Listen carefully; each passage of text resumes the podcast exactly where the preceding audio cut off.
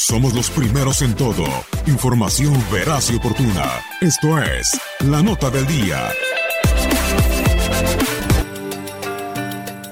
Vamos a hablar del Mundial de Clubes. Se supone que se viven los últimos momentos, como es el Mundial de Clubes de la FIFA, como lo conocemos actualmente. El organismo dirigido por Gianni Infantino quiere que a partir del 2021 se amplíe la competencia a 24 equipos, algo que se oponen radicalmente los clubes europeos grandes. ¿Definido? Sí, el 3 de junio se confirmó que Qatar será la sede del torneo por los próximos dos años, manteniendo el mismo formato y fechas en las cuales se realizaba la competición habitualmente. ¿Cuándo se jugará? El Mundial de Clubes tradicionalmente se juega las últimas dos semanas del año, a principios de diciembre. El último equipo en clasificarse será, como es costumbre, el campeón de la Copa Libertadores, que se celebra su final solo dos semanas antes y el torneo se llevaría a cabo del 11 al 21 de diciembre de este año 2019. ¿Dónde se jugará? Por los siguientes dos años, Qatar repetirá como anfitrión en la competición, recordando que también lo hizo en 2017 y 2018.